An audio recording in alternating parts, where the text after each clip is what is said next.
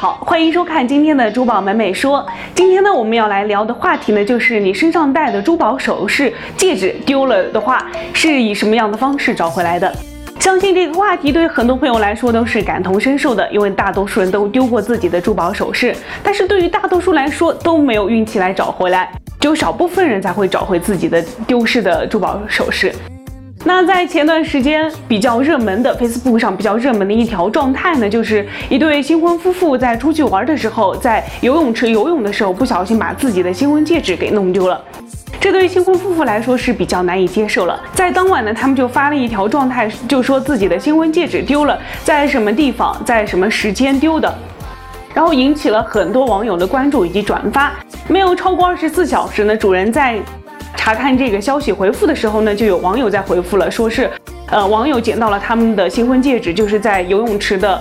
更衣室里面捡到的，然后他就失而复得，又找回了自己的新婚戒指。还有一位网友呢是比较奇葩的网友了，他在自己的办公室，可能也是自己的。粗心大意啊，然后弄丢了他自己的戒指，然后他就找不着，经过了一天一夜也没找着，没找着之后呢，他就着急了，可能戒指对他来说比较重要，他就很奇葩的去找了一位。玄学的大师啊，那位大师用了奇门遁甲，哎，就告诉他说，你就在今天，你的吉时是今天的中午两点，然后你的吉祥方位是东南方向，然后你在两点的时候去东南方向找你的戒指，如果在两点的时候你能找着，就能找着了；如果两点之后还没找着的话，就再也找不着这个戒指了。然后他在他的东南方向，就是他的办公桌的东南方向，然后就看到了他的这只戒指，失而复得。然后也算是找着了，这也是个比较奇葩的方式。如果说，嗯，大家有戒指啊、贵重的珠宝首饰丢了，可以用这个方法来不妨可以用这个方法来试一试。还有一对新婚夫妇呢，也是去景区玩，也是去度蜜月，然后他们就在这个景区呢，就把自己的新婚戒指给弄丢了。然后完了之后呢，就报警，在告诉了这个巡逻的警察，然后警察在翻天覆地找了一遍，但是也可。肯定也不容易找回，大家都知道啊，这个景区都是人比较多，而且复杂嘈杂，不容易找回。然后完了之后呢，正在他们气馁的时候呢，回到了景区的休息室，就在这个休息室的沙发下面，然后就发现了他的新婚戒指，然后终于把他的新婚戒指给找回来了。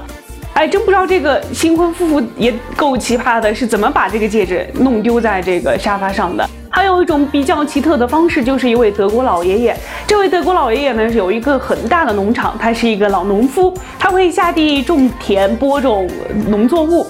那有一天他去干活的时候呢，不小心把伴随了自己几十年的戒指给弄丢了。大家想啊，那么大的农场田地肯定是找不着了。他还一直瞒着他的老太婆啊，不敢告诉他这个消息。然后这过了整整一年啊，整整一年，这个戒指呢，有一个奇特的方式回到了这个老农夫的身边，怎么回事呢？这个戒指呢是长在了胡萝卜的身上。然后老农夫把这个他的农作物刨出来之后呢，哎，就发现这个胡萝卜很奇怪啊，身上套了一个戒指，一看呢就是他自己的，伴随了自己几十年的戒指啊。这个戒指是以这样调皮奇特的方式回到了老农夫的身边。他们几位呢都是属于比较幸运的人了，丢失的东西还能继续找回来，也希望大家也能做那个幸运儿。但是呢，提醒大家。佩戴自己的珠宝首饰戒指呢，一定要保护好，不要轻易弄丢。好了，今天的珠宝美美说到这里就结束了，我们下期再见，拜拜。